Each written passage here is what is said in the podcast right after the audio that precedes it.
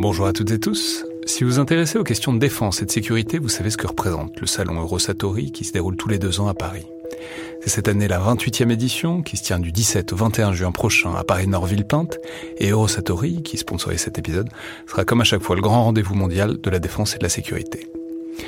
Je veux juste dire, c'est un événement que je trouve très étonnant, assez fascinant. J'y suis allé pour la première fois il y a deux ans pour l'édition 2022. Et euh, vraiment, si vous vous demandez ce qui se fait dans le monde militaire et en matière de sécurité, c'est là qu'on peut voir les dernières tendances, depuis les plus grandes geekeries et les innovations du moment, jusqu'aux grands équipements du futur pour les armées et les forces de sécurité en France et dans le monde. Bref, si vous intéressez de près à ce monde-là, c'est le moment de vous inscrire pour ce qui sera la plus grande édition de l'histoire du salon, avec plus de 1900 exposants et 60 000 visiteurs, vous pouvez le faire en allant sur eurosatori.com.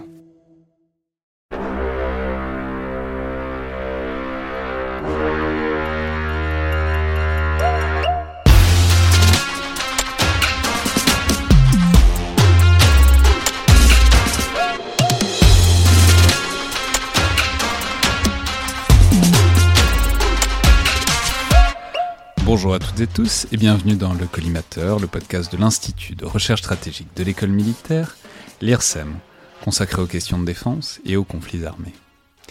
Je suis Alexandre Jublin et aujourd'hui pour parler de la posture stratégique et militaire de la France, mais vue de l'extérieur et notamment des États-Unis, j'ai le plaisir de recevoir un des grands habitués de ce podcast que pourtant j'avais jamais eu l'occasion de rencontrer jusqu'à aujourd'hui, Michael Shurkin, directeur euh, des programmes mondiaux chez Fortino Strategies, qui est une structure de conseil notamment spécialisée sur l'Afrique, mais aussi senior fellow à l'Atlantic Council, par le passé analyste à la RAND et à la CIA aussi. Et je vais rappeler aux auditeurs les plus récents que vous êtes notamment spécialiste du Sahel, en particulier du Tchad, dont vous, vous étiez venu nous parler au moment de la mort d'Idriss Déby, il y a un an et demi, mais aussi de plein d'autres choses. Et vous étiez notamment intervenu avec Johan Michel pour parler euh, de chars d'assaut dans les débuts de la guerre en Ukraine. Donc bonjour, bienvenue à nouveau, pour la première fois en personne, euh, dans le collimateur. Merci beaucoup. Alors je vais préciser que l'objet de cette émission, c'est de profiter euh, d'un de vos passages en France, enfin de votre passage en France euh, en ce début d'année, pour faire une sorte de retour et de bilan sur là où en est la France d'un point de vue stratégique et militaire, mais vu donc depuis l'extérieur, notamment depuis le point de vue de notre plus important et plus puissant allié, à savoir euh, les États-Unis parce que vous présentez euh, le double avantage d'être à la fois un très bon connaisseur des armées françaises, mais aussi un bon connaisseur du milieu stratégique américain et de Washington. Je vais rappeler notamment que vous êtes le co-auteur en 2021 d'un rapport pour euh, la Rand Corporation, où vous étiez analysé jusqu'à récemment, sur les armées françaises, qui était intitulé Strong Ally Stretched Thin, donc à peu près euh, quoi, un allié puissant, mais étiré jusqu'à la corde, usé jusqu'à la corde, quelque chose comme ça. On en avait d'ailleurs parlé, on, vous avait pas reçu vous, mais l'une de vos co-auteurs sur le rapport, qui, était, qui est Stéphanie Pézard, je crois que c'était euh, dans la double émission qu'on avait fait sur la haute intensité en octobre 2021. Euh, et bref, c'était un très utile décentrement du regard qu'on peut avoir comme Français sur nous-mêmes, donc j'ai pensé qu'on pourrait peut-être le réactualiser parce qu'évidemment, euh, l'année 2022 a été pour le moins chargée du point de vue militaire et stratégique, qu'il s'agisse évidemment de l'événement monstre euh, que constitue l'invasion de l'Ukraine, ou même euh, du retrait français du Sahel par la fin de l'opération Barkhane. Alors, on va évidemment parler largement de tout ça, mais avant tout, et peut-être pour placer un peu un point de départ, qui serait justement ce rapport de la Rande d'il y a un peu plus d'un an, qu'est-ce que ça représentait, à votre avis, pour vous et pour les Américains, en fait, surtout plus largement, pour le milieu stratégique américain, la puissance militaire française à ce moment-là, en 2021 Au sujet de cette euh, étude de la ronde, il faut comprendre que euh, on était demandé de la faire par le Pentagone qui, qui s'intéresse à voir quelles étaient les capacités françaises. Et, euh, et à, quoi ça sert d'être allié avec la France, mais il, il, voulait savoir en quoi étaient les Français bonnes.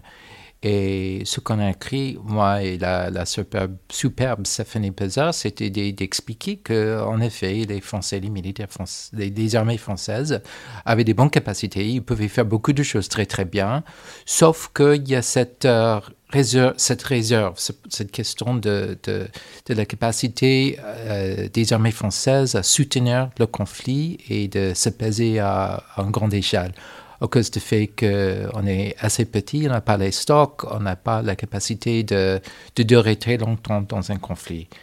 Mais l'objectif était plutôt, pour nous, c'était plutôt de mettre l'emphase euh, les avantages, c'est-à-dire de dire que oui, les Français sont bonnes, ce sont des bons alliés, ce serait intéressant de faire la guerre à côté des Français parce que les Français ont des, bonnes capacités.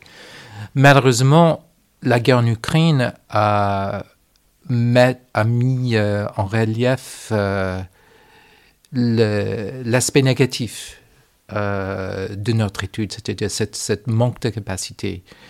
Et c'est ça qui, à, mon avis, et, je sais que tout le monde en parle ici à Paris, le, fait qu'il euh, y a la question de la petitesse, parce que la petitesse des forces françaises, euh, qui sont en ce moment les plus grandes armées dans l'Europe occidentale, que cette petitesse met certaines limites sur la capacité de la France à agir.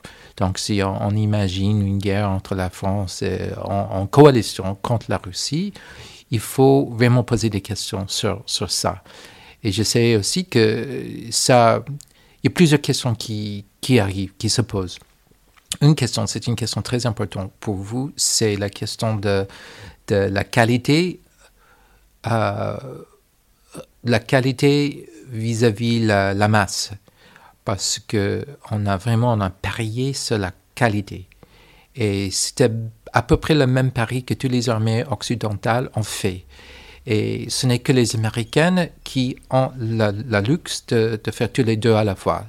Qualité, haute qualité, qui coûte très cher, et la masse. Nous avons beaucoup, beaucoup de, tous. Et, et, beaucoup de tout. Alors, euh, donc cette question cette question devient très pertinente maintenant, et la question de la petitesse. Et ça est lié aussi aux questions de la stratégie française et qu'est-ce que les Français offrent euh, à la stratégie indo-pacifique et qu'est-ce qu'ils offrent euh, en guerre, euh, guerre théorique avec la Russie. Et je crois que c'est ça, cette question-là qui est intéressante pour Washington qui, là, à Washington, et bien sûr, je n'ai pas fait un sondage de tous les, gens à Washington, euh, qu'est-ce qu'ils pensent des armées françaises et qu'est-ce qu'ils pensent de l'offre français euh, en Indo-Pacifique, mais, mais, mais c'est clair que cette question de capacité, euh, ça a vraiment, ça, cela a pris l'avant.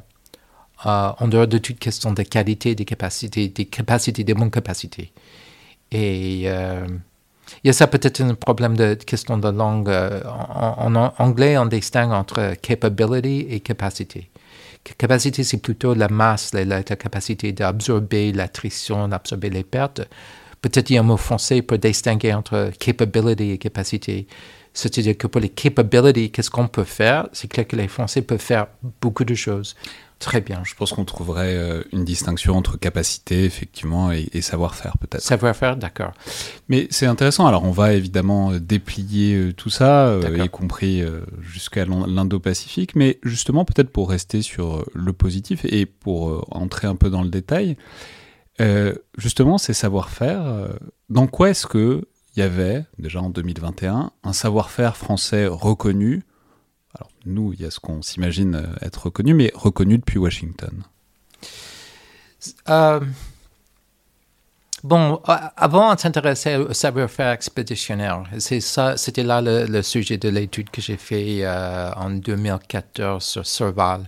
Parce qu'avec Serval, on a vu, les Américains ont reconnu que les Français ont une capacité d'agir d'une façon expéditionnaire euh, vraiment incroyable ce qu'on a vu. On a été vraiment impressionnés par Serval.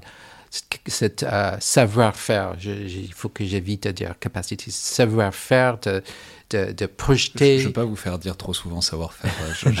Faites ce que vous de, voulez. De projeter la force et, et de, d'agir d'une façon. Euh, y a, on a vu une mobilité incroyable, on a vu une volonté. Ça, c'est très important il faut que j'insiste là-dessus, le fait que les Français ont démontré une volonté de faire la guerre, une volonté. Et ça, c'est important parce que d'autres alliés, je pense bien sûr aux Allemands, ils ont peut-être des savoir-faire, mais ils n'ont pas vraiment cette volonté. La volonté politique et cette idée que vous gardez, vous les Français gardez, cette idée d'avoir recours aux armes que c'est, ça fait partie toujours de la culture politique française, qu'on accepte l'idée qu'on va prendre les armes, on va tuer des gens et on risque à se faire tuer. Et cette volonté, c'est très important. Et ça, ça, en soi, était très important pour les observateurs américains. Et, et on sait aussi que euh, il faut aussi dire qu'il y a pas mal d'Américains qui ignorent les Français. C'est-à-dire qu'ils ont, peut dire, ils ont toute bête ou parce que si nous sommes assez narcissistes, quand il s'agit du pouvoir militaire, parce que nous voyons que nous sommes plus grands. Nous sommes les grands. Alors, il y a une tendance à faire l'équivalence entre la grandeur, la taille et le, savoir-faire et, et, la capacité de faire des choses très bien nous croyons trop facilement qu'avec la grandeur, avec la, la, la, la taille, que nous faisons mieux des choses que les autres et qu'il y a beaucoup, et j'ai rencontré souvent chez les officiers américains, qu'il n'y a rien à apprendre des Français parce que, bon, il n'y a rien à apprendre parce que nous sommes les meilleurs. Et ça, ça m'énerve énormément, ça, ça me, fait penser de, de, la... Euh, la société euh, d'automobile américaine General Motors, qui était euh, super grande, qui reste toujours très grande, mais ils n'ont pas pris sérieusement la menace de, de, euh, concurrence, surtout du Japon. Ils n'ont pas pris au sérieux le fait que peut-être les, Toyota, Honda, ils faisaient mieux les choses que nous, parce que nous sommes si grands que nous sommes les meilleurs, donc on n'a jamais vraiment pris au sérieux cette, cette concurrence et, on a perdu. Et, maintenant, les sociétés euh, américaines d'automobiles sont très faibles à cause de ça. Alors, il y a cette hubris qui vient avec la, taille, et de cela, il y a pas mal d'Américains au Pentagone qui, ne s'intéressent pas à la France. Mais parmi les gens qui s'y connaissent, et je parle des gens qui ont travaillé avec les Français, les gens qui, ont travaillé euh, on sait que les Français, ils ont, ils ont ce savoir-faire. Ils ont aussi un autre niveau de, de technologie, c'est très important. Alors, c'est-à-dire qu'on sait que les Français, ils ont, c'est tout bête, mais on accepte, on avoue que les rafales sont bonnes, que les frégates français sont bonnes, que le porte-avions Charles de Gaulle est vraiment magnifique et que les, les, armées sont bonnes, que le, les Leclerc, les chars sont, sont, très bien faits. Et on, est, on a même une certaine jalousie vis-à-vis le, Jaguar, les Griffons, parce que ce, sont des, des, blindés magnifiques avec des, des, aspects euh, incroyables aussi. On, on voit que euh, au niveau de la technologie, que les Français sont vraiment en avance vis-à-vis des Américains et vis-à-vis reste. Vous, avec tous le nouveau système de, informatique et votre, vos systèmes de partager les, données, partager les informations, le fait que... Faut parler notamment de la structure Scorpion qui va équiper euh, les, la plupart des véhicules de l'armée de terre. Voilà. Et les, enfin, bon, c'est bon, c'est pas quelque chose que les, les Américains ignorent. Il y a, il y a du mosaïque warfare. Enfin, il y a, il y a des, c'est aussi des développements. Euh, On a tout cela, mais je crois que du point de vue de l'intégration, euh, les Français le font mieux et c'est plus intégré et avec les, les systèmes Scorpion, avec les nouvelles, euh, les nouveaux blindés qui sont conçus avec cette technologie en tête, c'est-à-dire au lieu d'ajouter de, cette, cette, technologie à un truc qui existait déjà avant depuis des, décennies, vous, vous avez des, des, blindés qui sont tout neufs, qui sont conçus avec cette technologie en tête. Ça fait, ça fait partie du dessin, de, de l'idée, de la conception. C'est la beauté aussi de la petite taille, c'est que c'est plus rapide de renouveler le parc et de le faire évoluer de génération que d'avoir des parcs euh, gigantesques euh, où il faut forcément composer avec des générations différentes. Oui, mais aussi ça fait partie de la capacité des euh, encore ce mot, des Français de, de, prendre des décisions. Chez nous, avec les, capacités, on dit toujours au Pentagone qu'il faut, pour se blinder pour cet avion, il faut choisir entre les capacités A, B et C. La réponse du Pentagone classique est oui. On veut les trois. Euh, le résultat, c'est les F-35, par exemple, qui sont, censés de tout faire, mais il faut se demander est-ce que c'est vraiment possible? Mais c'est une raison pour le coût, le, prix d'un F-35 et le fait que cela a pris tellement de temps à développer parce qu'on voulait toujours ajouter encore, encore, encore. Et chez les Français, je trouve que c'est plutôt, on, accepte les limites on sait qu'il faut vraiment choisir entre A, B et C. On ne peut pas avoir tous les trois parce que ça coûte trop cher. Alors, il faut décider et on a décidé. Alors, est-ce que le griffon ou le, jaguar, est-ce que c'est bon? Est-ce que c'est le meilleur? Est-ce que c'est mieux que les, autres concurrents? Est-ce que c'est mieux est-ce que le VBC est mieux qu'un boxeur? Je suis pas, je ne sais pas. Mais ce qu'on a fait, on a pris des décisions. On a décidé, on veut que la parc se ressemble à X et on a fait. Et peut-être ça a plutôt un rapport avec votre système bureaucratique de, de, de, de, développer les armes et le rapport entre les armées et l'industrie. Ça me fait penser euh, au, système royal. Il y avait des, des, des, systèmes euh, peut-être de commander, de demander des choses euh, de d'en haut au bas et c'est centralisé. Et, il y a certains avantages avec ça. Alors, vous avez réussi à développer de, la nouvelle technologie, à développer les blindés et les avions, etc., euh, avec euh, sans, la même turbulence. Surtout, ça se voit surtout quand on fait la comparaison entre les Français et les Britanniques. Les Britanniques qui ont souffert d'une grande désarroi stratégique dans les années, les dernières 10 ans, les dernières 20 ans. Ils ne savaient plus à quoi surveiller leurs armées, donc il fallait quoi comme blindé, il fallait quelle capacité, il faut faire quoi, et, et ils ont changé d'avis plusieurs fois. Et le résultat, c'est qu'ils sont bien en arrière vis-à-vis des Français. Les Américains aussi, ils, ont tenté de faire des choses avec les Future Combat Systems, qui est un peu comme Scorpion, mais c'était un grand échec qui a coûté euh, des sommes incroyables, des milliards de dollars qu'on a gaspillé. Et c'est, difficile pour nous à décider, à prendre des décisions et de, faire l'arbitrage entre des, priorités euh, différentes. Et alors, les Français ont, bien. On a pris des décisions. On a décidé qu'il faut des blindés qui, qui font ceci, cela. On a allé en avant. On l'a fait. Alors, est-ce qu'on a parié sur la bonne technologie? Ça se dispute. Et on va voir, au cas où, s'il y a jamais une guerre, peut-être on va découvrir que vos, blindés vaut euh, le même que vos blindés en 40, 1940, où vous avez, des, vous avez eu des, chars qui étaient de certains points de vue supérieurs, euh, que, supérieurs vis-à-vis des chars allemands, mais on a parié sur les mauvaises choses, on a, pris des mauvaises décisions. Alors, c'est-à-dire que je ne sais pas si on a pris des bonnes décisions, mais, mais on a pris des, décisions. Alors, on arrive à moderniser le parc, tandis que les Britanniques, ils n'ont pas réussi à le faire. Les Américains le font, mais d'une façon un peu plus désordonnée, à un très haut prix. Et aussi, c'est moins intégré, moins bien intégré. Et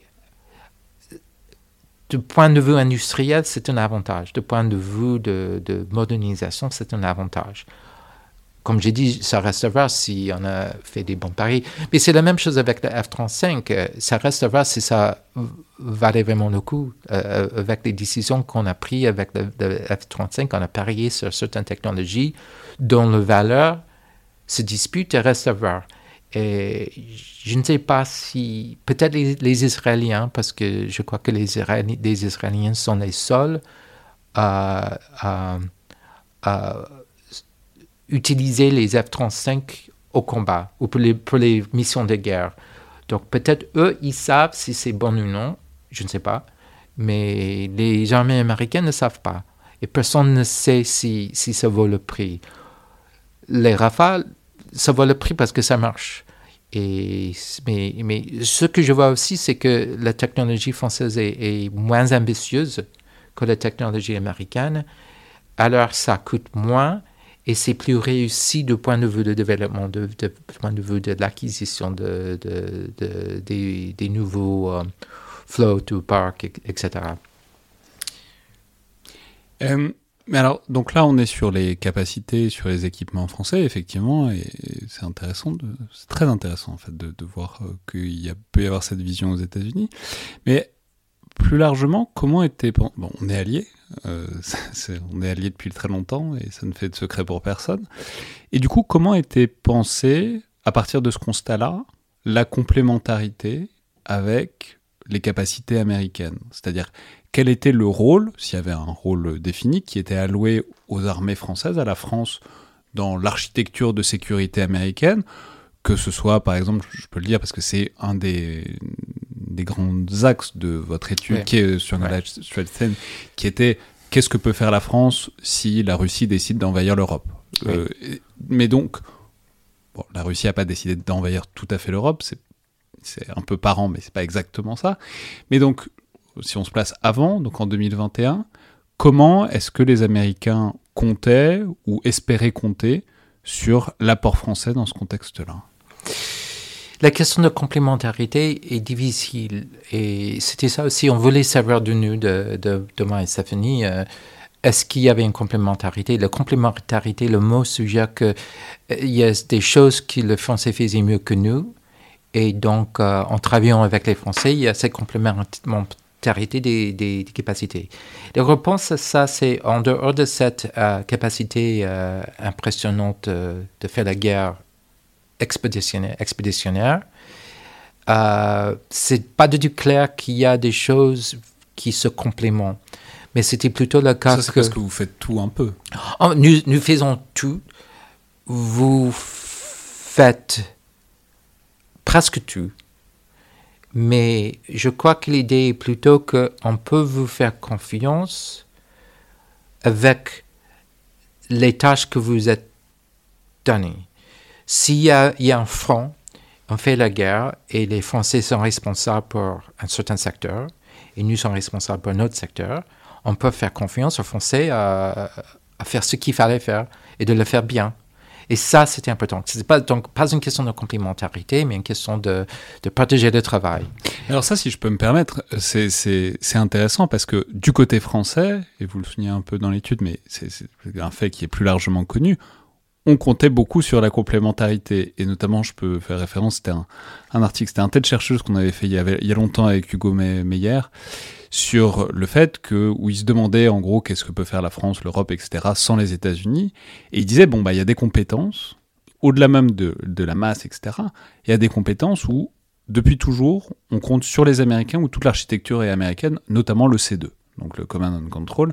Les armées françaises et européennes reposent à peu près entièrement sur les capacités américaines. Donc voilà, peut-être que vous, vous comptez pas sur la complémentarité, mais nous, en tout cas, on y comptait pendant longtemps. Mais, mais on accepte l'idée que s'il y a une guerre en coalition, ça va être la, la, grande structure de ces deux qui va être euh, fournie par les Américains à un certain niveau on a vu ça avec la Libye, parce que c'était les Américains qui, euh, tant que je sache, étaient responsables pour, le, pour contrôler aussi Chamal avec les avions qui contrôlaient euh, le ciblage des avions, euh, soit les Rafales, soit les, avions américains, quel avion allait où, pour faire quoi, pour bombarder à quoi. Alors, à un certain niveau, les Américains vont fournir ça, mais aussi l'idée que, on accepte l'idée que les Américains se trouveraient dans on aura besoin de, soutenir les alliés en les fournissant de certains, certaines choses.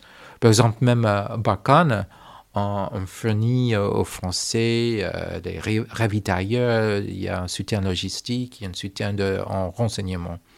Et on sait qu'on va faire ça. On aura besoin de faire ça. Mais par rapport aux autres alliés, on aura besoin de fournir moins pour les Français que, que, pour les autres. Et aussi, en reconnaissance du fait que si, si je, reviens à cette idée d'un front, il y a un front, les Français sont responsables d'un certain secteur. Oui, les Français dans ce secteur vont avoir besoin d'un peu de soutien des Américains, mais, mais on sait que les unités qui se trouvent sur terre française vont se bien comporter. Ils ne sont pas comme les enfants qui ont besoin d'être euh, euh, soutenus, euh, dirigés. Ils feront très bien leur métier et ça, ça, va aller. Et, on apprécie le fait qu'on peut leur faire confiance dans des bien, bien limités et ça, ça, va être un fonds assez restreint. Peut-être le secteur français va être relativement restreint, mais, mais ils vont, font bien le boulot. Et, c'est ça ce qui est intéressant du point de vue du Pentagone, parce que le Pentagone cherche à savoir qui, qui peut et qui veut, qui veut porter un peu de, ce fardeau de faire la guerre. Et on voit chez les Français que les Français acceptent à porter une grande portion, une portion importante de ce fardeau et ils vont le faire bien.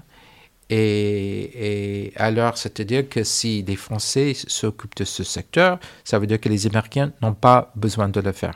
Et ça, c'est très important.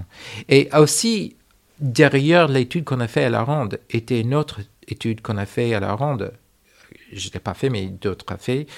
Euh, sur la question, on a, fait le, wargaming sur et si la Russie envahissait les, les Pays-Baltes.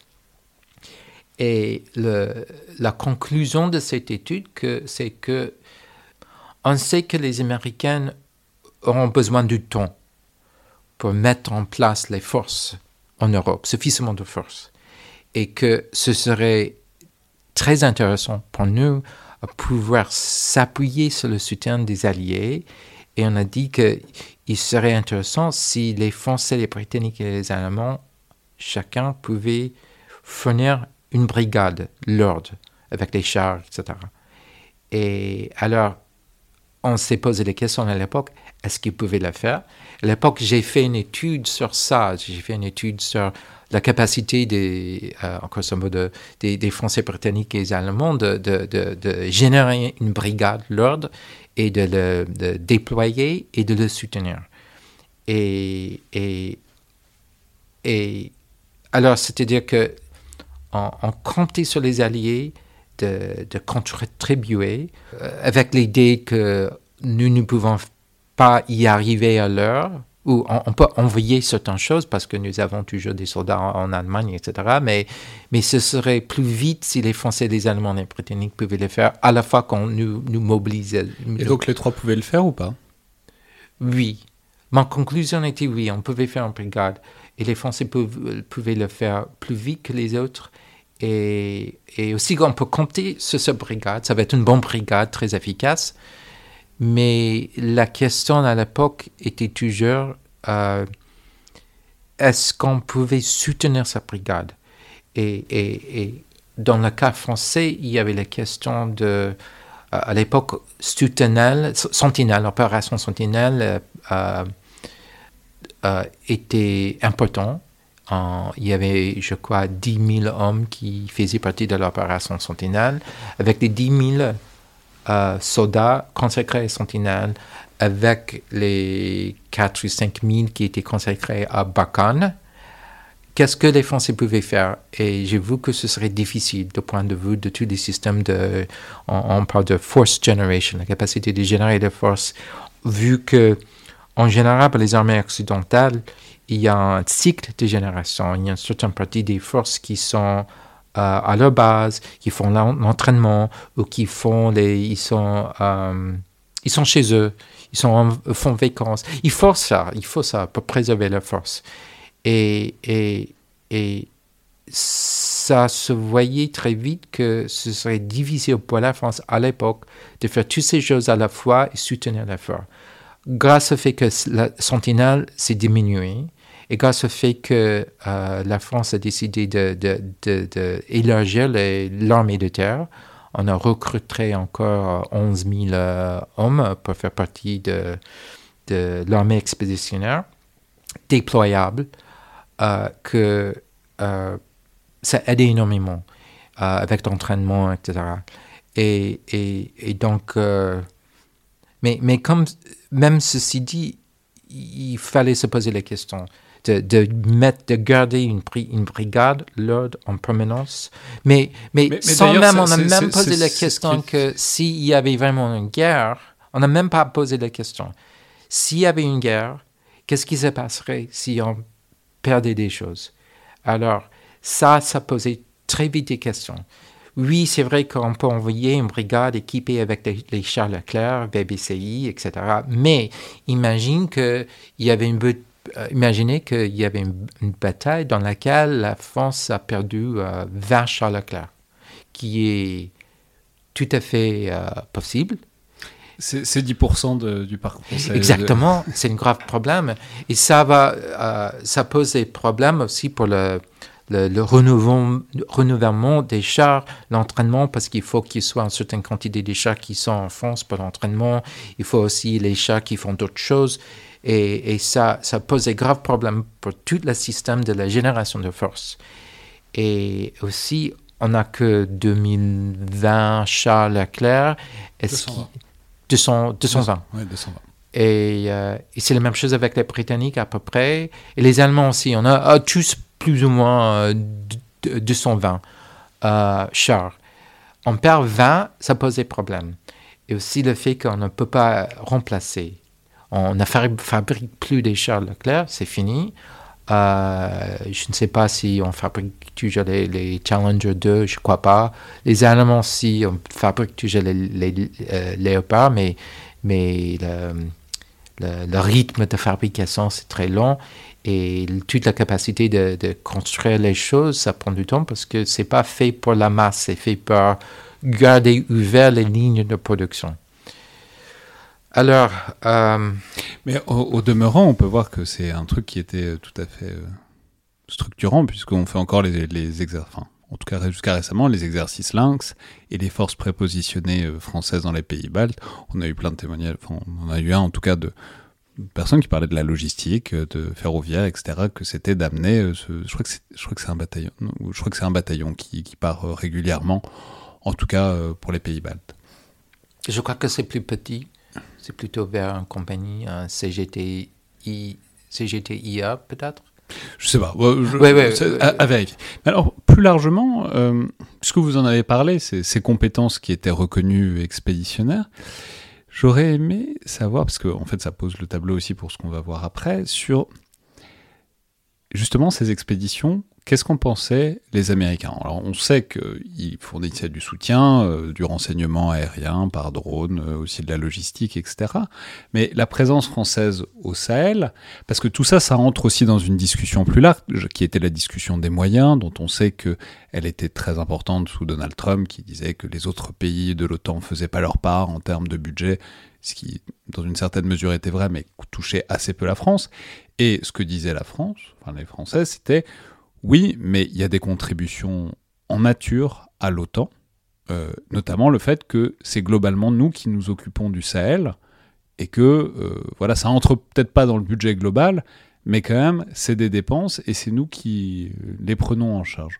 Donc ça, cet argument-là et plus largement la présence française euh, dans la région, comment est-ce que c'était vu, interprété, apprécié ou pas à sa juste valeur à Washington? Euh, bon, c'est difficile à dire. Il y avait des gens à Washington qui appréciaient, qui, qui, qui, qui, qui ont dit que si on se souvient de, à l'époque de, Trump, on se souvient toujours de l'époque de Trump malheureusement, mais, mais Trump a, dit que les Alliés étaient des, freeloaders, c'est-à-dire des gens qui, qui ne payaient pas. Il y a des passagers clandestins en France. oui, mais, mais, mais c'était clair parmi certains Américains euh, que cette euh, accusation ne s'appliquait pas à la France comme aux autres. Parce que la France, d'abord, la France avait un budget relativement large, aussi parce que les Français, c'est vrai, ils, allaient au Sahel. Et, et pour nous, c'était sympa qu'ils faisaient ça. D'abord parce que la volonté, ça démontrait encore une fois cette volonté, mais aussi le fait que si les Français le font, on n'a pas besoin de le faire nous-mêmes, et ça, ça serait bien. Donc, cette idée de, ils ont partagé le fardeau de sécurité. Les Américains auraient pu penser à le faire ou pas? Non, non, pas du tout, pas du tout. Euh, les Américains ne s'intéressent pas au Sahel euh, à ce niveau. On n'aurait jamais fait ça. Et euh, mais on a apprécié, mais aussi à un certain niveau, je crois qu'on n'appréciait pas parce que on ne s'intéresse pas à ça et parce que ce qui est important pour nous, c'est d'autres choses. C'est l'Europe, c'est l'Indo-Pacifique.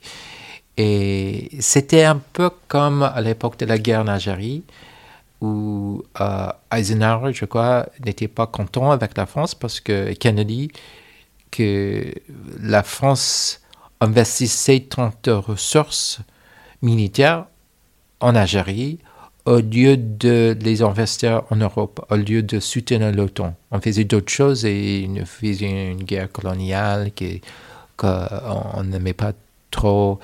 Et c'est un peu comme ça, un peu comme ça. C'est-à-dire, oui, c'est très bien, vous faites ça, c'est super, nous sommes contents parce que nous n'avons pas besoin de lever le doigt. Mais en fin de compte, ce qui est important pour nous, c'est d'autres choses. Et du coup, après, les Américains se sont mis à faire leur propre guerre coloniale au Vietnam et ailleurs, etc. Oh, on oublie ça. oui, on oublie ça. Euh, on aime bien oublier la guerre d'Algérie aussi, tant qu'on peut. Oui, mais, mais, mais il faut dire que on peut dire que, vu l'état des armées américaines à l'époque, dans, les années, dans les années 60, à l'époque de la guerre au Vietnam, que la guerre au Vietnam avait moins d'effet sur les capacités américaines militaires que la guerre en Algérie pour les Français. Sauf que je sais qu'il y a aussi des problèmes de point de vue de modernisation. Euh, tout l'argent qu'on a dépensé, tous les équipements qu'on a développés, toutes les choses qu'on a fait pour s'adapter, s'adapter à la guerre au Vietnam, euh, ce n'était pas investi pour moderniser leur parc pour faire face à l'Union soviétique. Et ça, ça c'est une raison pour laquelle dans les années 70 et 80, en, oubliant, en, mettant à côté toute cette expérience au Vietnam, on, voulait réinvestir dans les armes, dans les armes conventionnelles pour moderniser aussi vite que possible parce qu'on croyait que cause d'avoir été distrait par la guerre au Vietnam, les, Soviétiques ont pu euh, prendre l'avance. Ils ont pu développer des choses qui étaient mieux que euh, les choses qu'on avait. Alors, Bon, je vous ai distrait sur, un parallèle historique. Mais donc, est-ce que cette présence au Sahel, il y avait donc cette même idée-là que euh, tout cet argent au Sahel? Parce que non, c'était pas. Parce que la, justification de la présence française au Sahel, c'était quand même d'éviter un sanctuaire djihadiste. Alors après, des, gens, des gens peuvent décider si, si, ça, si ça aurait lieu ou pas. Mais disons, dans les années euh, même 2010, éviter un sanctuaire djihadiste, ça paraît euh, assez bien entrer dans la priorité générale de la politique américaine. Oh, tout à fait, tout à fait. Et c'est pour ça qu'on soutenait. On était heureux parce que très bien. Et c'était euh, c'était bien vu. C'était plus, plutôt bien vu que mal vu. Mais je veux dire que du point de vue de, de, de l'argumentation que la France euh, portait sa, sa partie du de fardeau, c'est ça qui est moins évident. Parce que c'était moins, moins important, c'est ça. L'importance pour ce qu'on faisait pour le Sahel, pour les Américains, était pas, on ne faisait pas très attention. Et il y avait très peu de gens qui s'intéressaient au Sahel, en Afrique, et ce, que ce qui ont fait la France, on acceptait. Il y avait des partis qui ont fait, qui ont fait attention, mais mais il faut dire que euh, là au centre, quand on parle de, de l'EMA américaine, euh, l'Afrique et ce qui se passait en Afrique était euh, très bas d'une longue liste de priorités. Alors, toute contribution de la France à ça, c'était c'est très bien mais, très bien mais. Et c'est là que ça, ça laisse rêveur, c'est vu les moyens que les Américains donnaient en soutien à la France, qui étaient absolument essentiels, ou même quand on pense à la présence américaine euh, en Afrique, euh, par exemple à Djibouti, etc. C'est-à-dire, vu la taille de ces moyens, etc., penser que ces moyens énormes à l'échelle française n'étaient que la fin de la liste, ça laisserait veuve. Parce que ça ne coûtait rien. Du point de vue du budget américain, c'est comme euh, l'argent de poche. Euh, soutenir les Français en Afrique. Je n'ai pas le dire, mais c'est vrai. Le, soutenir la France comme ça, c'est l'argent de poche aussi. C'est très bien pour les, les pilotes ravitailleurs parce que ça leur donne. Euh, c'est utile pour eux d'avoir c'est l'entraînement, c'est une bonne expérience. Et pour les forces spatiales qui font tous leur tour en Afrique, c'est très important, surtout euh, euh, avec la fin de la guerre en, Irak et aussi après euh, Afghanistan, il faut faire quelque chose avec ces forces spatiales. Donc on, on, les envoie en Afrique pour qu'ils puissent garder un peu leur, leur, le savoir-faire. Pour pas qu'ils s'ennuient, on comprend. Oui, oui, oui, c'est important parce que quand les forces spatiales s'ennuient, ils font des bêtises mais bon, euh, mais, mais en général, ce qui est important, c'est ailleurs. Et, et c'est l'OTAN, c'est l'Indo-Pacifique. Et c'est ça qui attire l'attention de la plupart des, des, des, décideurs américains et la plupart des gens au Pentagone qui, qui, qui réfléchissent sur ces choses-là. What would you think if I sang up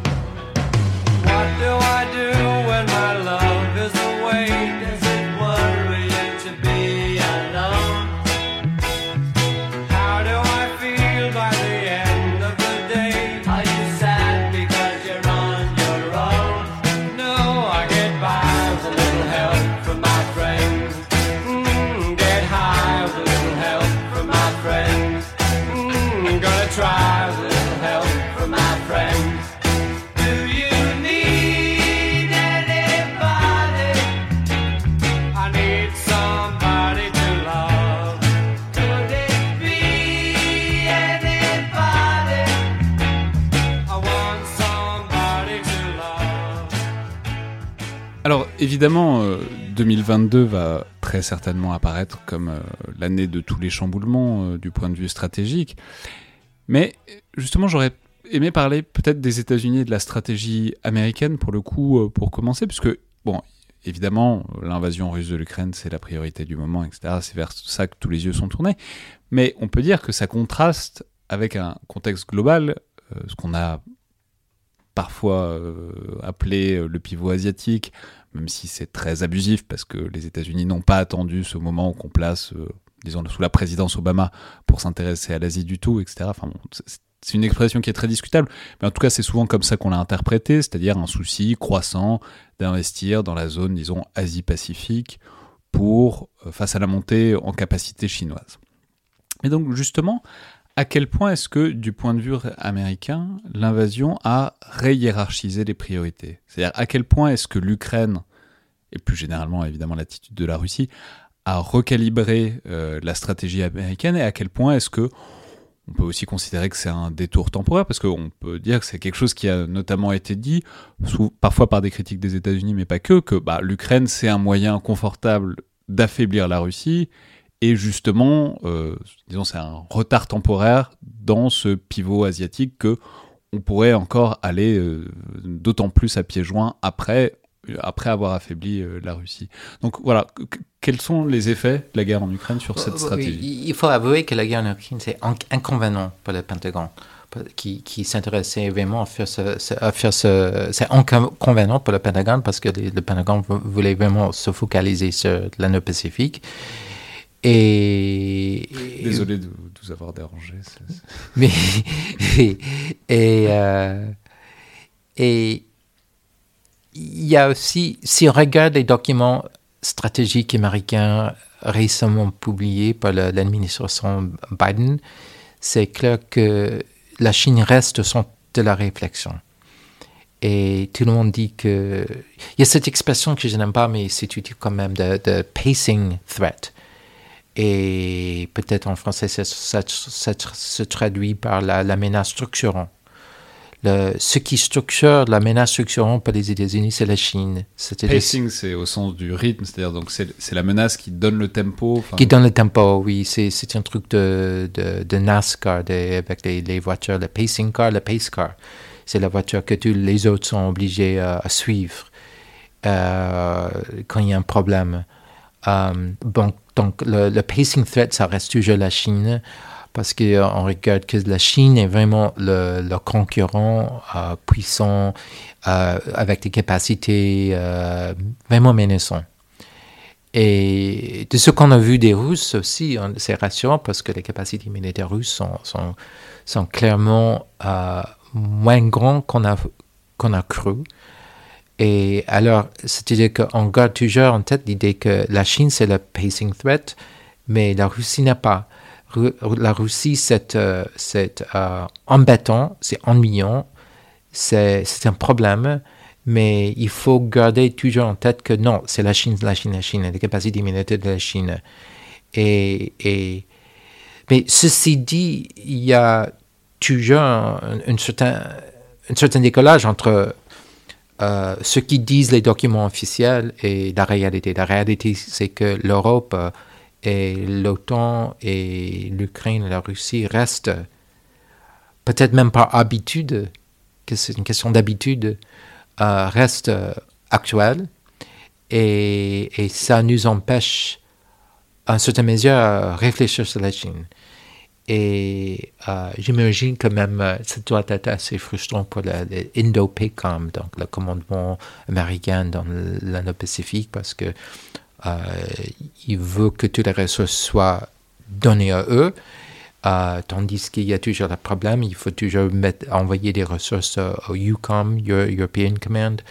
Et alors, donc, il y a ce décollage entre euh, la doctrine, pas la doctrine, mais la stratégie, la politique et la réalité. Mais, mais ce qui aussi justifie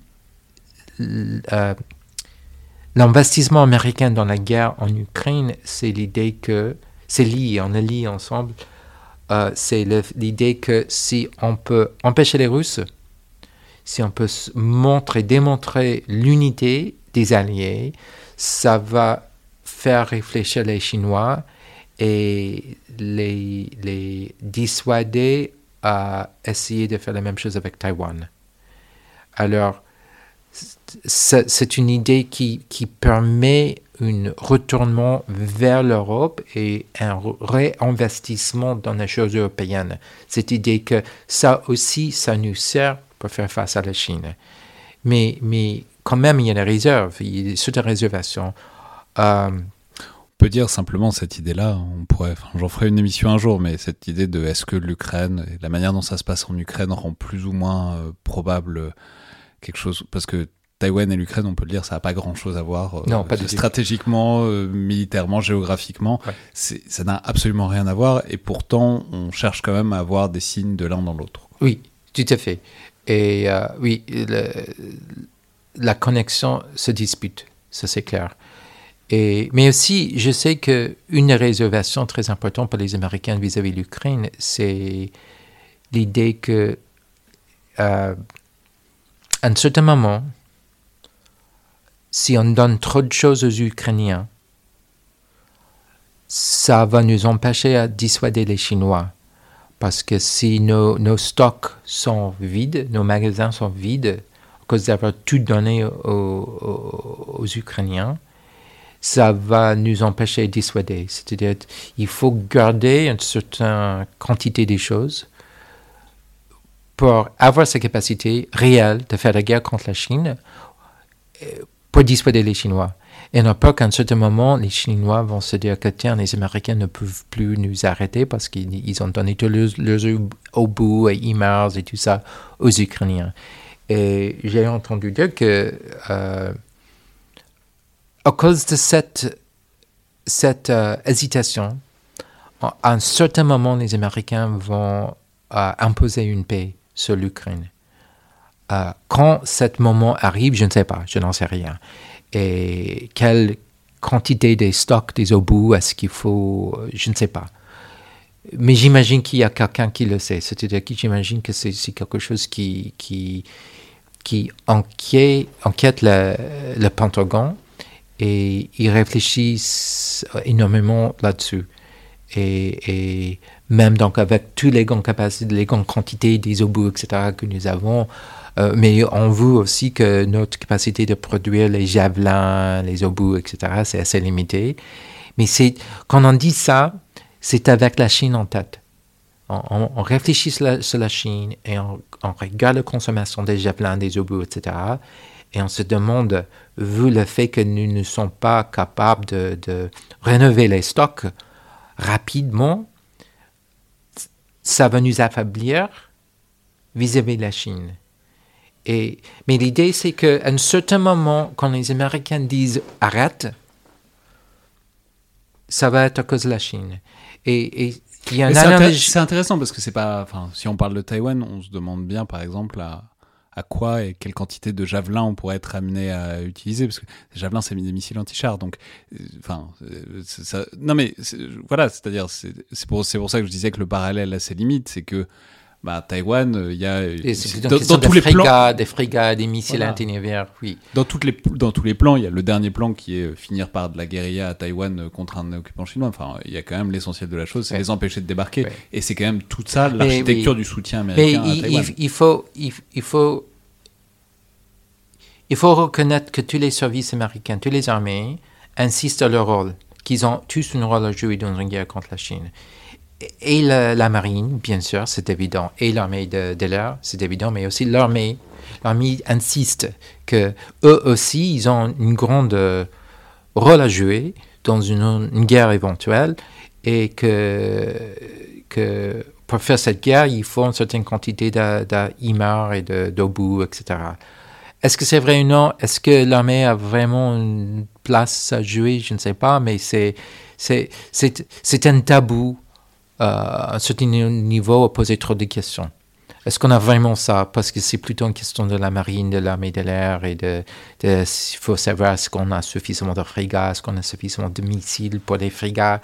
Ça, c'est important. Et ce sont des choses qu'on ne donne pas aux Ukrainiens. Ça n'a rien à voir avec la, guerre en Ukraine. Mais quand même, quand même, il y a une euh, comparaison que je veux faire parce que je crois que c'est pertinent avec euh, la guerre en Suez. Donc l'expédition de Suez de 56. Euh. Voilà. Et euh, Eisenhower a dit aux alliés britanniques, israéliens, français dans cette guerre, arrêtez. Parce que pour nous, il y a d'autres choses qui sont plus importantes. C'est nos rapports avec l'Union soviétique, donc arrêtez.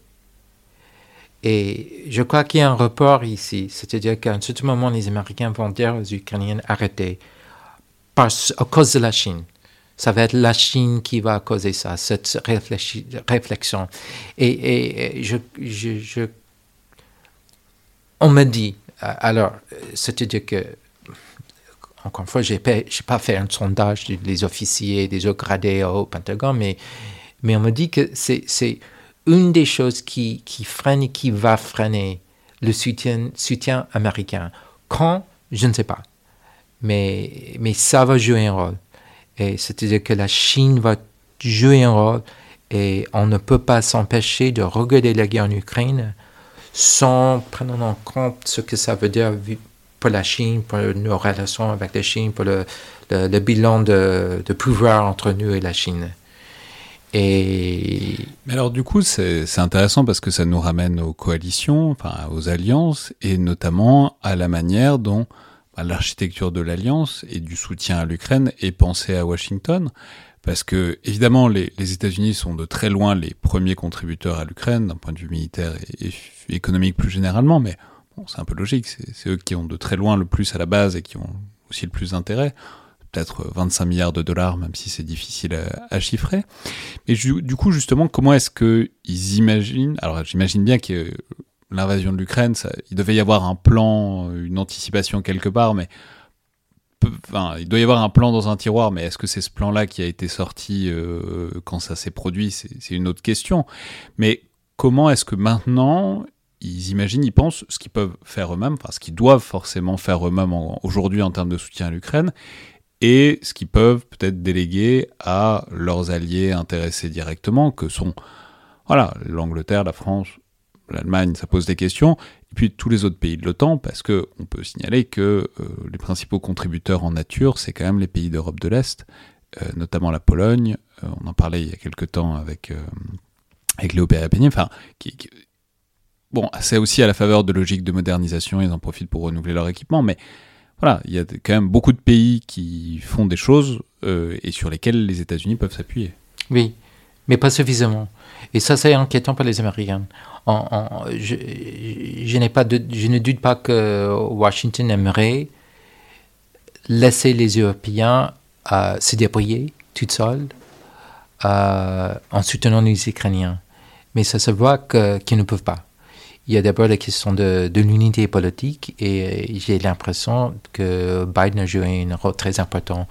Euh, il joue un rôle très important. C'est les États-Unis, quand même, joue toujours un rôle très important en, tant que dirigeant. C'est les États-Unis. C'est-à-dire que si les États-Unis n'étaient pas à la baguette, est-ce qu'on n'aurait pas plus d'inquiétude et d'hésitation du côté de l'Allemagne Oui, plus moins d'unité, euh, plus, plus d'hésitation. Euh, surtout les Allemands. Les Allemands ont vraiment besoin d'un besoin feu vert américain pour faire quoi que ce soit. Et mais aussi les autres, il faut, il faut que les Américains jouent le rôle de, réunir, de, le, chef de l'équipe d'organiser les choses, ça, ça me, fait penser à ce qui s'est passé en Yougoslavie avec la Bosnie, que les Français, les Britanniques, si je me souviens correctement, mettaient le, doigt. Il y, a, il y, a cette mime avec Spider-Man qu'on voit sur Twitter avec les trois, quatre Spider-Man qui, qui s'indiquent l'un à l'autre avec le, doigt. Ils disaient non, c'est à vous, non, c'est à vous. Et c'était un peu la France et, la Royaume-Uni à l'époque de l'Yougoslavie. Il a fallu Clinton a vraiment se pencher dedans, euh, euh, se, se, mettre, se misser dedans et dire tiens, on va faire ceci. Et il a fait tardivement, mais il a fait. Et dès qu'il a fait, on a eu des les choses sont, se sont passées. Et c'est un peu ça. C'est un peu, j'ai vraiment l'impression qu'il faut Biden, il faut les Américains pour le faire.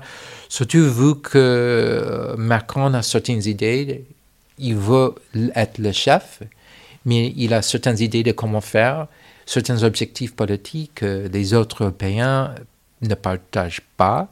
Je ne dis pas que ces idées sont mauvaises, c'est pas la question, mais c'est plutôt que, que il faut que quelqu'un dirige et les Européens ne sont pas prêts à accepter le, leadership, soit de la France, soit de l'Allemagne, soit de la Royaume-Uni, parce qu'on a déjà trop divisé et on a besoin de quelqu'un pour le dire.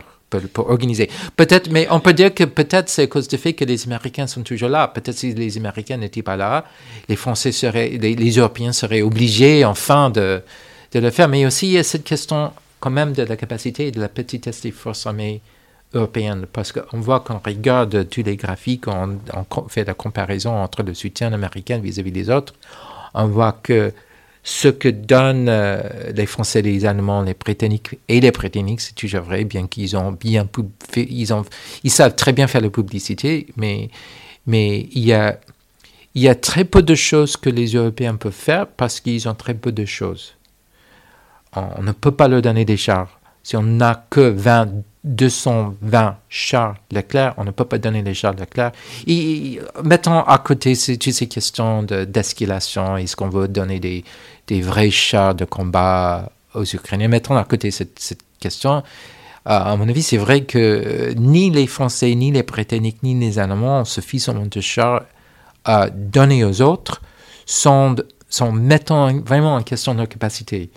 Si, si la France donnait 20 chars Leclerc, aux Ukrainiens, ça poserait un problème pour la militaire française. C'est le même avec les Britanniques. Euh, on accepte plutôt l'idée que les Allemands devraient le faire parce que bon, Ils en ont plus. Ils en ont plus. Ils ont plus, mais si, si j'ose être un peu méchant vis-à-vis des Allemands, que. Quoi, de toute façon, ils vont pas s'en servir? Oui. Et, si je dois conserver les capacités militaires, je préfère que l'armée d'État française préserve ses capacités parce qu'ils ils savent, ils savent, non, c'est pas une question de savoir-faire, c'est une question de volonté. Les Allemands savent comment faire la guerre avec les chars mais c'est une question de volonté. C'est la même chose avec les Britanniques. Euh, il faut que les Britanniques préservent. Ils ont très peu de chars, très peu d'obus, très, très peu d'howitzers, de, de, de, bousiers, euh, que c'est difficile à donner des choses. Ce n'est que les pays de l'Est qui, qui ils ont certains stocks antiques, les, stocks soviétiques, euh, mais aussi ressent l'urgence et le besoin plus que les autres. C'est pour ça qu'ils acceptent à donner plus de choses aux Ukrainiens que les pays occidentaux. Et alors, c'est, ça, c'était inquiétant parce que quand on regarde la, quantité des blindés, la quantité d'obus, etc., que les Britanniques, les Français, les Italiens, etc., donnent, on se rend compte du fait que ils font ça. C'est pas une question de volonté, c'est plutôt une question de, chiffres, de masse. Et alors on se demande, mais si c'est vraiment le cas, que peuvent, faire les Français et les Britanniques dans une vraie guerre s'ils sont si, si, peu de choses? Euh, avec lesquelles il faut faire la guerre Et à mon avis, c'est une, c'est une question euh, pertinente. Et, et, je sais aussi que les décideurs français et Macron, ils, voient ça et ils n'aiment pas parce qu'ils ils, savent qu'ils ont très, très peu de choses. Mais ils sont tous dans, une position difficile. La France ne peut pas revenir en arrière et, se faire une, une, armée de masse euh, comme on a fait dans la guerre froide. Et c'est impossible maintenant pour des raisons sociales, culturelles, politiques, économiques. Les mêmes pour les Britanniques. Les Allemands aussi, c'est trop tard. Alors, mais comment faire? Comment être plus grand mais, mais on ne peut pas être aussi grand qu'on était pendant la guerre froide. Il faut être plus grand, mais à quel prix? Et qu'est-ce que ça fait? Si au lieu d'avoir 220 chars Leclerc, on avait 300 Leclerc, ça change quoi? Mais le, prix, bon, d'abord c'est impossible parce qu'on ne fabrique plus les chars, mais il faut dépenser combien d'argent pour avoir un effet utile? Et c'est une question à laquelle personne n'a une réponse. Et c'est une question que tous les décideurs, y compris le président Macron, et euh, tout le monde se pose les mêmes questions et n'a pas de bonnes réponses. Mais du point de vue américain, c'est clair que malgré la volonté, euh, on est trop petit. Et on ne peut pas attendre grand-chose des Européens à cause du fait qu'ils n'ont pas l'argent, ils n'ont pas la capacité ou la volonté de, se faire des grandes armées. Et on comprend pourquoi, mais, ça, c'est une réalité. Et alors, il faut dire que ça, c'est embêtant pour les Américains qui, qui qu'on ne voit que la masse compte et c'est pas la qualité. Personne vraiment met en question la qualité des armées françaises ou britanniques. Mais, mais on, peut se poser des questions sur la masse, parce que une des grandes leçons de la guerre en Ukraine, c'est l'importance de la masse qui, revient. Et, et j'imagine même, euh, et j'ai dit ça plusieurs fois, que s'il y avait une guerre théorique euh, entre la France et la Russie, je, n'ai pas de doute que les armées françaises euh, auraient une, une semaine très, très réussite ils démantelaient les, les Russes, des formations russes euh, euh, rapidement, euh, d'une façon hyper efficace. Et ça va, ils vont massacrer les gens. Mais ça, c'est la première semaine. Et après, qu'est-ce qui se passe? Et ça, c'est le problème. Parce que même si les, les Russes se trouvent obligés de, de, de retirer leurs anciens chars T-62 de le dépôt, euh, si on n'a plus de l'éclair, si on n'a plus de, missiles, on n'a plus d'obus, euh, un T-62 est très efficace. qu'est-ce qu'on va faire? Mais vous voyez, ça c'est le, postulat de base qui, est, qui a été d'ailleurs réaffirmé, il n'y a pas très longtemps réaffirmé par le ministre des Armées, qui était déjà le postulat que vous soulignez dans l'étude, c'est bah, il y, a, y a la dissuasion. C'est-à-dire ça n'arrivera pas, ça ne peut pas arriver parce que euh, il y, a des, y a des armes nucléaires et que, et que si on en est, si, c'est-à-dire après la première semaine, il y aura quand même des missiles nucléaires. C'est ça, c'est ça le postulat de base sur lequel repose le dimensionnement des armées françaises depuis 30 euh, ans maintenant. Même plus, euh, la stratégie française pendant la guerre froide avec les armes conventionnelles, euh, on n'a jamais songé à gagner une guerre conventionnelle contre la Russie, contre le, pacte de Varsovie.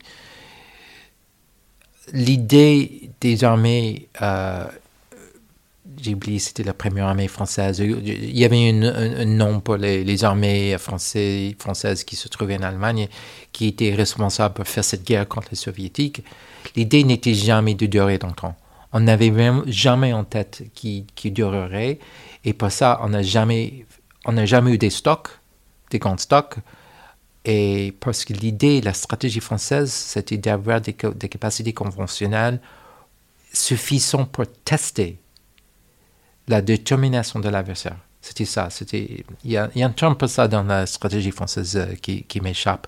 L'idée de, s'il y a une guerre, s'il y, y, a une invasion, on veut être suffisamment bonne pour tester la détermination. C'est-à-dire que, oui, les soviétiques pouvaient gagner une guerre contre les armées euh, otaniennes, mais pour vraiment le faire, il fallait mobiliser des forces énormes et c'était en testant, en, mettant, en résistant à cette invasion qu'on mettrait la lumière sur la détermination. Est-ce qu'ils sont vraiment sérieux ou non? Et si c'est le cas qu'ils sont si sérieux, les armes nucléaires deviennent, euh, entrent en jeu. Et ça, c'était, euh, tant que je sache, c'était toujours, toujours la stratégie française. C'était même à l'époque de la guerre froide, où la masse des armées françaises était grande, on ne croyait jamais aux besoins ou au sens même, de, bon, au bon sens de, de, de, structurer une force qui suffira, suffirait pour gagner une guerre, ou même durer plus longtemps qu'une semaine ou quelques semaines. Alors, c'est-à-dire qu'il y a les grandes questions stratégiques. À quoi sert ça? Est-ce que c'est vraiment important de pouvoir durer plus longtemps qu'une semaine, de dépenser de, l'argent? Et, donc, on peut, on peut bien faire la même argumentation maintenant qu'on a fait avant, c'était qu'on n'a pas besoin de ça. Et que ça suffit même d'avoir quelques bataillons qui sont là, la frontière, et ces bataillons surveilleront pour tester, encore une fois, les, objectifs, les intentions, la détermination de l'adversaire, et ça suffit. Parce qu'il n'y a pas de sens à investir dans une force plus grande que ça. C'est euh, une stratégie valable. Et pas dans une position de dire que c'est une bonne stratégie ou non, mais il y a une certaine logique. Et je peux comprendre pourquoi ce serait raisonnable pour les Français à dire que non, on n'a pas besoin d'une armée de masse parce que ça suffit. Euh, nos Leclerc, ils sont peu, mais ils sont très bonnes, qui est vrai. Nos unités blindées sont peu, mais ils sont bonnes, et ça suffit parce que cette semaine, ça va être déterminant. C'est tout ce qu'il faut. Et, mais, mais il faut aussi il faut se poser, il y a une question à se poser, c'est-à-dire maintenant que la Russie est plus faible que l'Union soviétique et le pacte de Varsovie, peut-être il est devenu possible qu'il y aura une guerre limitée, conventionnelle, limitée, une guerre qui va rester limitée, sans une mobilisation nationale de tous les deux côtés. Je pense à la guerre en Corée le fait que euh, c'était une guerre de, proxy entre les Américains, l'Union soviétique et la Chine, et ça aurait pu euh, démarrer une mobilisation nationale. ça aurait pu euh, finir avec les armes nucléaires, mais il y avait une certaine entendu euh, tacite que ça va être limité à ça. On va limiter la guerre dans, à la péninsule du, coréen avec les armes conventionnelles. Alors, il se peut que, ça, c'est la réalité. Est-ce que l'Ukraine pourrait devenir ça? Ou pas forcément l'Ukraine Pas forcément l'Ukraine, mais peut-être c'est possible. Et là, il s'agit de comprendre, et je ne suis pas du tout un expert dans, dans ce domaine, de, de, comprendre la psychologie russe. Est-ce que la psychologie, est-ce que les Russes euh, sont prêts à accepter une défaite, par exemple? Et, ça aussi, c'est une raison pour une certaine hésitation des Américains. On, a, on veut détruire les armées russes en Ukraine, mais aussi on a peur de les détruire. Est-ce que ça va être trop? Est-ce que, y a vraiment une victoire décisive, est-ce que ça va être trop? Est-ce qu'on peut aller trop loin? Et dans les débats qu'on a aux États-Unis, on parle souvent de la traité de Versailles parce qu'il y en a qui disent que c'était trop fort, trop méchant vis-à-vis des Allemands. Il y en a d'autres qui ont dit que non, ce n'était pas, c'était trop faible, c'était trop gentil. Euh, il y a eu toujours cette idée que peut-être il fallait continuer la Grande Guerre plus longtemps pour, détruire d'une façon déterminante les armées allemandes. Euh, mais, mais il, y a, y a une grande réflexion chez nous, mais il n'y a pas de décision, on ne sait pas. Et j'imagine que dans l'administration de Biden, ça se dispute. Il y a des gens qui disent non, il faut aller jusqu'au bout, non, peut-être pas.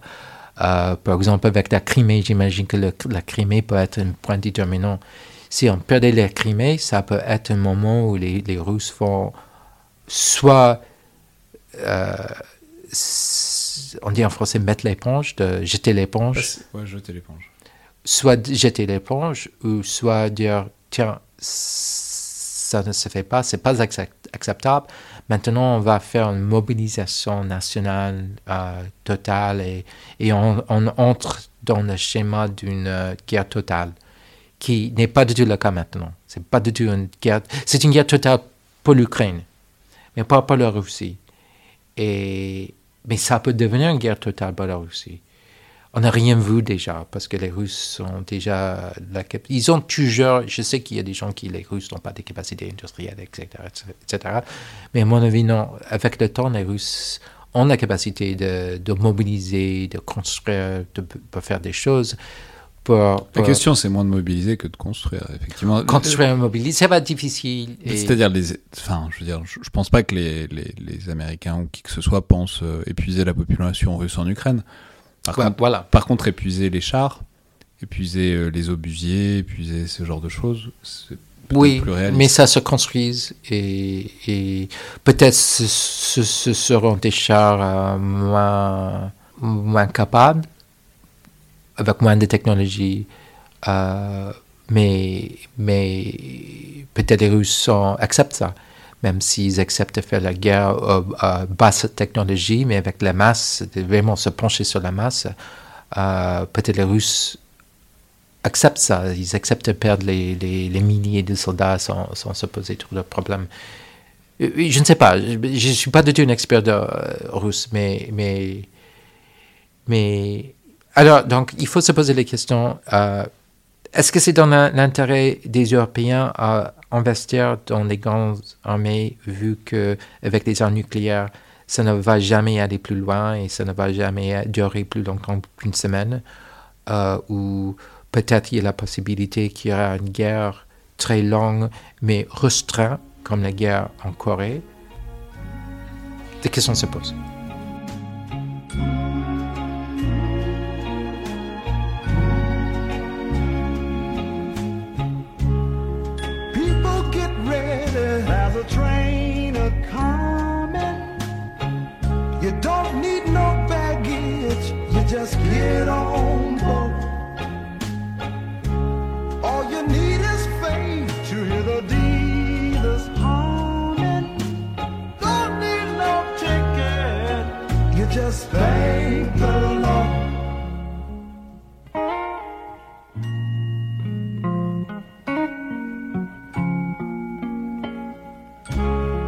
So people get ready for the train to Jordan, picking up passengers. Cold.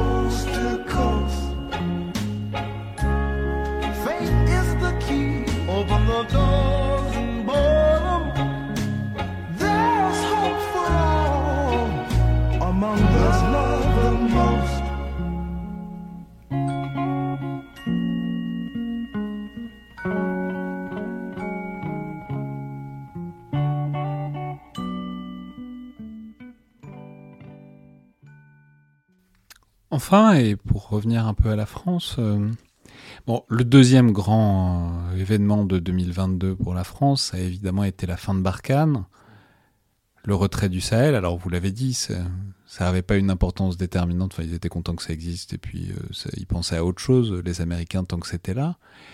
Mais maintenant que ça l'est plus et que donc il y a ce retrait, il y a l'arrivée des Russes aussi, ce qui forcément peut-être éveille un peu l'attention américaine. Euh. Oui, un peu, oui. Donc voilà, un peu dans, dans, dans quelle mesure? Comment est-ce que c'est vu? Est-ce que c'est vu comme bah, c'est super, ils ont des moyens à nous proposer, tant pour l'OTAN que pour euh, peut-être l'Indo-Pacifique dont on reparlera dans une seconde Mais où est-ce que c'est vu comme Ah, ils s'en vont, c'est une zone instable, et c'est une zone instable à laquelle s'intéressent les Russes ça, ça, ça, sent pas bon, quoi. Oui, euh, le problème, c'est que je compte parmi les, la petite foule euh, d'Américains qui s'intéressent à l'Afrique. Alors pour moi, l'idée que le Mali, le Burkina Faso et peut-être toute la sous-région va tomber, ça m'inquiète parce que je suis investi dans, dans l'Afrique et à mon avis, ce serait vraiment dommage. Bien que ça ne touche pas directement aux intérêts américains. Mais je crois que je suis vraiment parmi, c'est une minorité très petite, des gens qui, qui, s'intéressent à l'Afrique, qui, qui, qui prêtent attention à ce qui se passe. Mais je crois qu'à Washington, la, la, la montée d'influence russe en Afrique, c'est vu que, que, comme quelque chose d'embêtant. On n'aime pas. Mais c'est toujours la Chine et l'influence chinoise qui reste plus intéressant parce que l'influence chinoise en Afrique, en Afrique, notamment économique. Oui, alors c'est la Chine qui, qui préoccupe les Américains quand ils pensent à l'Afrique, parce que les Chines investissent, investissent. Les Chines ont une influence économique incroyable, une influence diplomatique que les Russes n'ont pas et la présence russe est infime par rapport à l'influence et la présence chinoise. C'est infime, c'est rien. Donc c'est une mauvaise chose pour le Mali et très mauvaise chose pour le Mali. C'est embêtant, on n'aime pas, mais c'est la Chine qui préoccupe euh, les Américains et la présence chinoise en Afrique. Ceci dit, il ne peut pas, on ne peut pas dire que ça leur préoccupe énormément. Parce que ça reste l'Afrique et on s'intéresse peu à l'Afrique. Qui est dommage à mon avis, mais comme j'ai dit, je suis, euh, j'ai fait partie d'une minorité. Bah, justement, euh, pour euh, continuer sur ce thème, mais pour le coup une zone qui intéresse beaucoup plus les États-Unis, c'est la zone donc Asie-Pacifique, que en France on aime bien nommer Indo-Pacifique pour faire une continuité à la fois entre les, les territoire français et puis euh, l'océan Indien et l'océan Pacifique. Mais justement, on sait que hum, c'est une priorité stratégique, enfin en tout cas c'est une priorité qui monte, c'est un intérêt qui monte de la part de la France, qui veut investir de plus en plus dans la région, investir euh, et si possible que ça coûte pas trop cher, comme toujours, euh, enfin en tout cas investir de l'intérêt, de l'énergie, des ressources au sens large.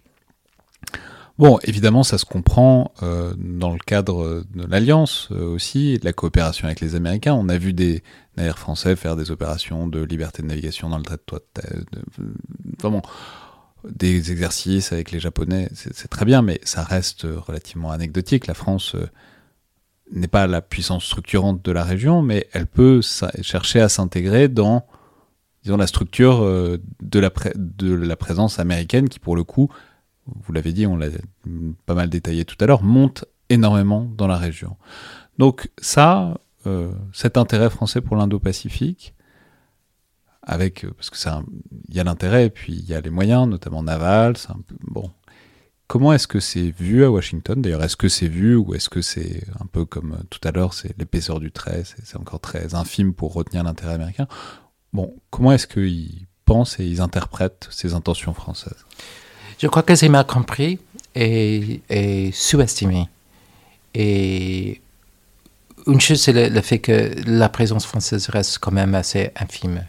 Il s'agit, encore une fois, il, s'agit de la, taille, une question de masse. Et On en parle beaucoup ici, mais... Euh, oui. Mais, mais, euh, aussi, la question se pose chez nous, c'est...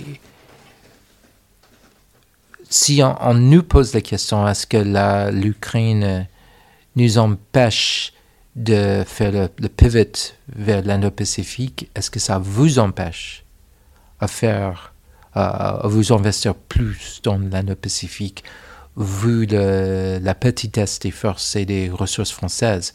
Parce que l'Ukraine est plus importante pour vous que c'est pour nous. Et la Russie est une menace plus structurant pour vous que pour nous. Et c'est vrai, mais encore une fois, un peu comme tout à l'heure, c'est en tout cas dans l'état actuel des choses, c'est pas les mêmes capacités. C'est-à-dire, euh, on peut pas dire que la marine française a été euh, ou même que les équipements qui pourraient être euh, fournis, enfin, qu'on prendrait sur la marine française, et alors après, on peut, pourrait imaginer toutes sortes de choses en Méditerranée ou, dans les mers plus nordiques, mais pour l'instant, les moyens qui, français qui sont dévolus à l'Indo-Pacifique, c'est essentiellement la marine nationale, qui euh, voilà, qui n'est pas en première ligne dans le soutien à l'Ukraine. Non, mais mais bon d'abord la marine nationale est trop petite, mais mais quand même euh, les ressources de la marine nationale sont partagées avec l'Atlantique, euh, l'OTAN, les besoins de l'OTAN, le, Méditerranée. vous avez aussi vos problèmes. quand je dis vous, je ne veux pas vous d'une façon abstraite. Euh, vous avez parfois des, soucis avec les Turcs et des problèmes dans euh, la Méditerranée orientale et il faut consacrer une certaine partie de vos ressources marines, la marine nationale à, tout cela. L'Atlantique est aussi pour les missions stratégiques, euh, pour protéger les sous-marins, etc. C'est-à-dire que même sans l'Ukraine, ça vous, ça vous laisse avec très, assez peu de ressources pour consacrer à l'anneau Pacifique. Et il faut se poser la question si ce qui se passe en Ukraine et avec toute cette question de, dans la Méditerranée, l'Atlantique du Nord, est-ce que ça va vous empêcher encore à consacrer des ressources à l'anneau Pacifique. Mais, mais, alors, du coup, ça pose une autre question qui est très intéressante, parce que ça, là, c'est la question capacitaire, euh, etc. Mais ça pose une autre question qui est plus diplomatique, qui est que est-ce qu'il y a un intérêt au multilatéralisme en Indo-Pacifique? C'est-à-dire, est-ce que le fait que la France soit une puissance diplomatique et euh, maritime dans la zone, qui soit euh, plus ou moins, on imagine selon les questions, mais globalement du côté des États-Unis plutôt que de la Chine, est-ce que ça a une importance dans le, rapport de force dans la région ou pas parce que euh, ça... ça... Peut l'avoir, et c'est une idée que j'ai. J'ai dit ça souvent aux Américains, je ne sais pas si ça a un effet, mais je crois que la France peut jouer un, rôle diplomatique très important. Et, et la clé, c'est le fait que la France est vraiment... Quand on parle de la Chine, la position de la France est vraiment à côté des Américains il y a très peu de distance entre eux, malgré le, fait que la, rhétorique et les discours de Macron suggèrent souvent qu'il y a une distance. Un peu, il y a une phrase française, euh, un, pouvoir, une puissance équilibratrice ou quelque chose comme ça. Comme si c'était une accord. C'est cruel ce que vous faites parce que vous me forcez à dire cette expression qui ne satisfait personne, c'est la puissance d'équilibre voilà. Mais cette puissance d'équilibre, c'est un écho de, la rhétorique de, Gaulle qui, a mis l'idée qu'il y, aura trois pôles et que la France peut se positionner entre l'Union soviétique et les États-Unis. Mais si on regarde plus près, euh, euh, si, on regarde, si on, dit tout le discours, si on lit tous les documents français, c'est clair que malgré cette euh, cette phrase euh, un peu malheureuse que Macron est à côté des, Américains. La France est, surtout un allié et qui a très peu de distance. Mais cette apparence d'une distance, à mon avis, peut, peut être très très utile pour les États-Unis. Et l'idée, c'est que en, se posant comme euh, une alternative aux Américains, aux, pays de l'Indo-Pacifique, qui, pour des raisons historiques, politiques, euh, sont mal à l'aise à se serrer à côté, à se ranger euh, derrière le drapeau américain. Je pense à l'Inde, avec toute cette tradition de, de mouvements de, non-alignment movement et l'Indonésie, le Vietnam.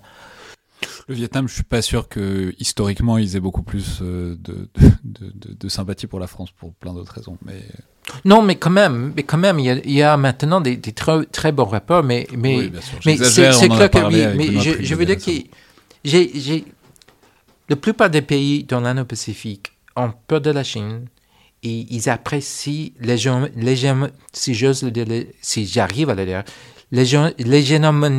l'hégémonie américaine. Ils sont confortables parce que c'est l'hégémonie américaine qui donne l'ordre en ce moment à l'Indo-Pacifique et aussi ça empêche certaines rivalités traditionnelles à poser des problèmes.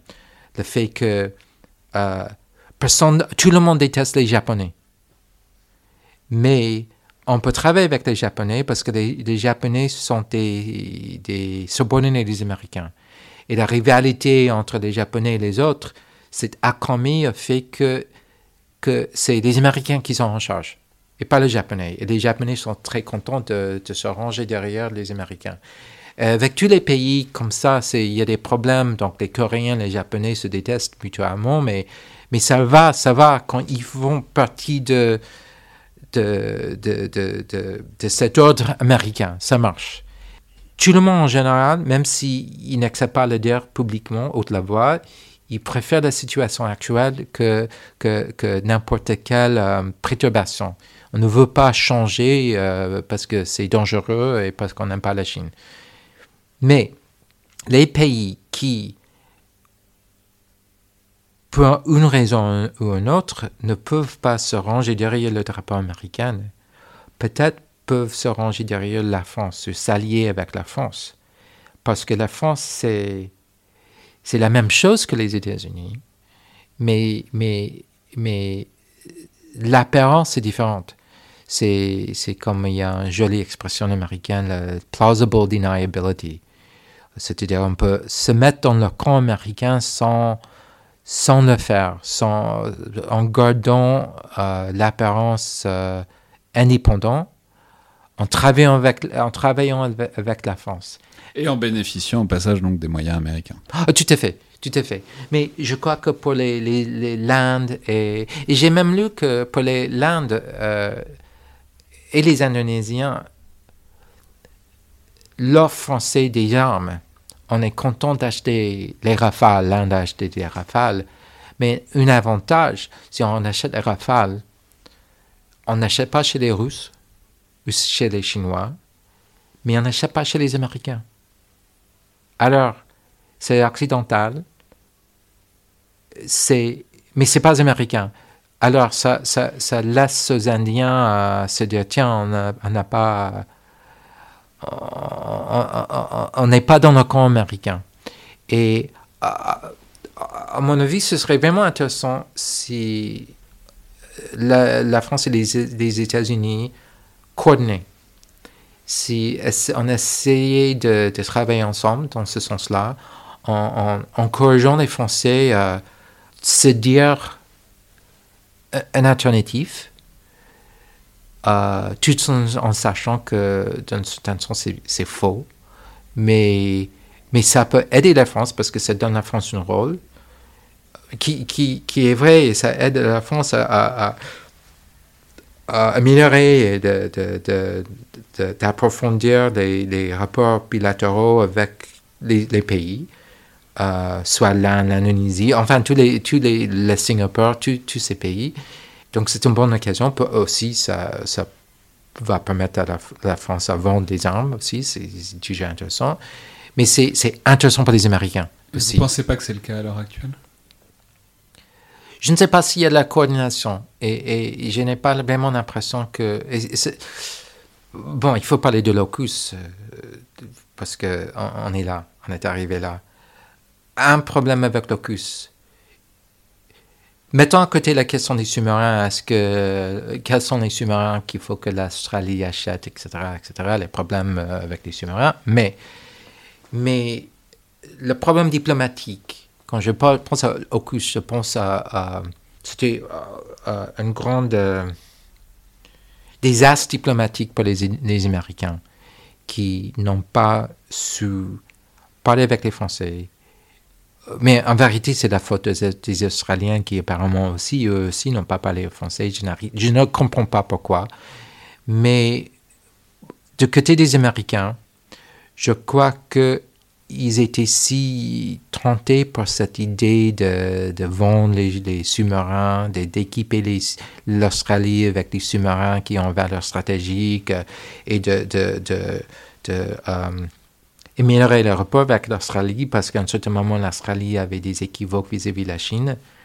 Mais on veut les, les, les, les, tirer plus, plus proches et plus près et, et qu'on a oublié la France parce qu'on n'a pas pensé à la France, parce qu'on ne pense pas à la France. Vous voulez dire que dans une certaine mesure, c'est révélateur de là où on en est encore en Indo-Pacifique, c'est-à-dire qu'il y a tous les intérêts éventuels que vous avez dessinés, mais en fait, il se trouve que quand même, euh, ça, parfois, on, juste on l'oublie. Oui, mais, mais, mais à mon avis, c'est plutôt un rapport, c'est un rapport avec les anciennes habitudes de penser. Euh, les Américains continuent à penser ils, pensent aux Britanniques, ils pensent aux Australiens. Et c'est une question de langue, c'est une question d'habitude. On ne pense pas à français. Et, c'est juste, c'est une question de. On est assez borné d'une façon intellectuelle, mais c'est cause de l'histoire, à cause de la tradition, à cause de la langue. Euh, et, on oublie la France. J'ai parlé avec euh, quelqu'un qui, je ne savais pas, c'était un voisin, qui. Euh, j'ai écrit une tribune euh, sur. Euh, The Hill, c'est un truc sur ligne américaine. J'ai écrit une tribune en disant que c'était vraiment c'était bête ce qu'on a fait et, j'ai dit que il aurait été sûrement possible à, faire cette affaire avec les Australiens pour leur fournir des sous-marins nucléaires sans avoir à agacer les Français. Sûrement, ça aurait été possible de le faire d'une façon plus diplomatique. Mais d'abord, j'ai pas beaucoup de respect pour la capacité diplomatique euh, des diplomates américains, mais ça c'est un autre sujet. Mais, mais, mais, que, mais ce voisin me dit que, ah tiens, j'ai vu ce que tu as écrit, et moi j'ai travaillé pendant six mois sur ce dossier, c'est la beauté de Washington, on est toujours euh, voisins de quelqu'un oui, c'est vrai, c'est vrai, c'est vrai. Et j'ai travaillé pendant six mois sur ce dossier, sur AUKUS, mais la réponse à, ta question est non. C'est-à-dire que ça aurait été impossible, c'était impossible, d'un point de vue diplomatique, de, de, de faire ce qu'on a fait avec l'Australie sans avoir enragé la France. Je ne crois pas, je n'y crois pas. Je, je crois que c'était... Euh, on a oublié, Peut-être on s'est souvenu de la France au dernier moment. Et c'est une oubli et c'est une question des habitudes de penser parce que je sais aussi que ce voisin ne connaît pas grand-chose de la France. On n'a pas. Bon, euh, bien que j'ai, je sache beaucoup sur la France et les armées françaises, euh, je suis un peu bizarre dans ce sens, mais on a oublié. Et heureusement, je peux dire que je, suis heureux à constater que l'administration Biden a tout de suite reconnu sa bêtise. On, a fait un gros effort, après pour essayer de réparer les, dégâts, les, dommages avec la France et, et aussi euh, euh, apparemment euh, le soutien on m'a dit que dans certains domaines, le soutien que donnent les Américains aux Français au Sahel a presque doublé. C'était on a, on a on s'apprêtait. Vous, vous avez essayé de vous rattraper. Oui, on a essayé de rattraper. Et pour moi, c'est rassurant parce que cette idée que, oui, on a fait la bêtise, on a oublié, mais on s'est souvenu. Trop tard, mais on s'est souvenu. Il y avait eu suffisamment de gens dans l'administration de Biden et à la département d'État qui appréciaient le fait que ce rapport qu'on a est, très important. Et aussi, quand nous sommes sur, vu que nous sommes sur, ce sujet, euh, une raison pour laquelle les Américains étaient en général contents à suivre le leadership de, la France au Sahel était parce que malgré certaines hésitations, on n'était pas toujours euh, à l'aise avec la politique française au Sahel. Mais bon, d'abord, on n'avait pas les meilleures idées, mais aussi on croyait correctement que notre relation bilatérale avec la France est plus importante que nos intérêts en Afrique. Donc, à une certaine mesure, peu importe ce que faisait la France en Afrique, pour nous, c'est plus important d'être bon allié avec la, France. Donc, si la France nous demande des, trucs euh, pour faire la guerre en Afrique, on n'est pas sûr si c'est une bonne idée ou non, je ne sais pas, mais, mais on, se dit, mais il faut mieux les donner ce qu'ils demandent parce que ça, c'est plus important. Ce qu'on appellerait des alliés Ce sont des alliés, oui. Eh ben, merci beaucoup, Michael Shurkin. Alors, franchement, on aurait pu, euh, enfin, on aurait pu, je pourrais rester pas parler des heures de ça avec vous. J'espère qu'on le refera à l'occasion d'un de, vos passages à avec Paris. Avec plaisir. Euh, j'imagine que ça, ne va pas être, ça ne va pas être mon, mon dernier séjour en France. Ce sera pas votre dernière invitation dans le collimateur, en tout cas. Merci infiniment. Merci beaucoup. Je peux rappeler qu'on peut évidemment retrouver ce que vous lisez, ce que vous écrivez, ce que vous produisez. Par exemple, un bon point, c'est votre compte Twitter qui est tout à fait euh, actif. Euh, trop. Ouais, c'est trop. Je sais que vous trouvez que vous passez trop de temps sur Twitter, mais c'est notre lot à tous.